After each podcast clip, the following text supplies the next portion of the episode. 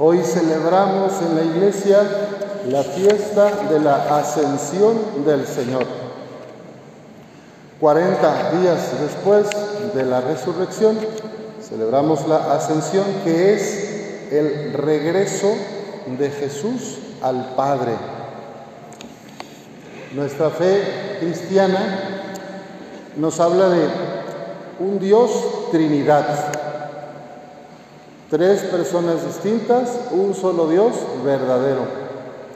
El Padre, le atribuimos al Padre la creación del universo, Padre creador.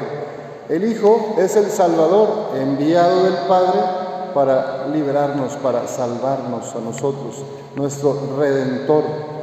Y después de que el Hijo se encarnó de la Virgen María, vino y lo celebramos todas las Navidades, el nacimiento, y llevó adelante su misión, enseñó a las personas, a los humanos, cómo ser felices, cómo ganarnos el cielo, pues concluye con su etapa después de la resurrección y vuelve hacia el Padre, al origen.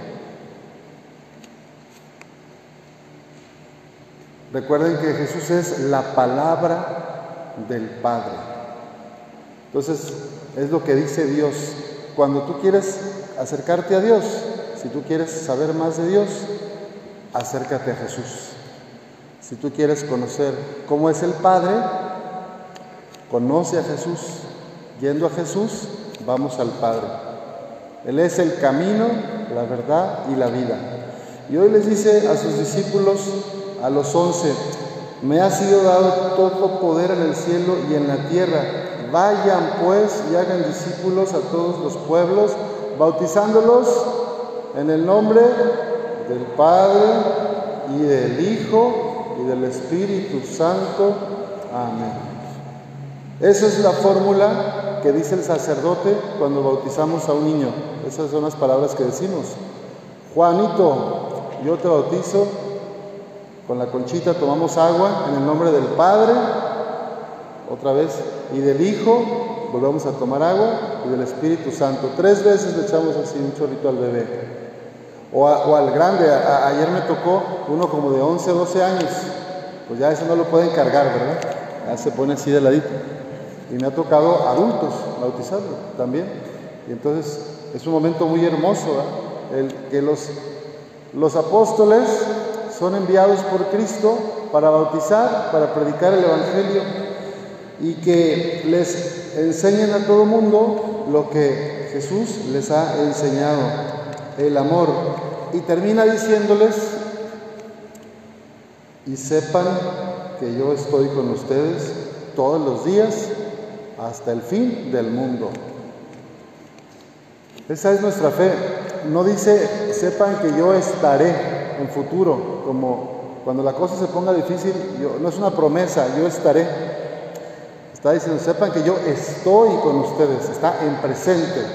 Entonces Dios siempre está con nosotros. Jesús siempre está presente con nosotros. Y justo la fiesta de Pentecostés es esa presencia del resucitado de Jesús. La venida del Espíritu Santo que vamos a celebrar en 10 días es eso, la presencia del resucitado, del viviente entre nosotros y en nuestro corazón. ¿De qué se trata la vida cristiana? Pues de mantener ardiendo esa llama de amor de Cristo en el corazón, para que podamos tratar a los demás como hermanos. Si somos todos hijos del mismo Padre, pues entonces somos nosotros hermanos. Pero ¿qué pasa en el mundo? Que a veces las personas no tratan a los otros como hermanos, los tratan como esclavos, los tratan como enemigos, los tratan como cosas, abusan de las personas. Desafortunadamente también al interior de algunas familias existe maltrato, violencia, abusos, amenazas, golpes, pues eso no es parte del plan de Dios. Jesús, cuando los manda a bautizar a todos, es sean buena noticia para los demás. Este fuego de amor que que, que me han conocido, yo se los derramo como Espíritu Santo para que tú vayas a transmitir ese fuego a los demás, esa pasión por el reino de Dios, por el amor, por la paz, por la ternura.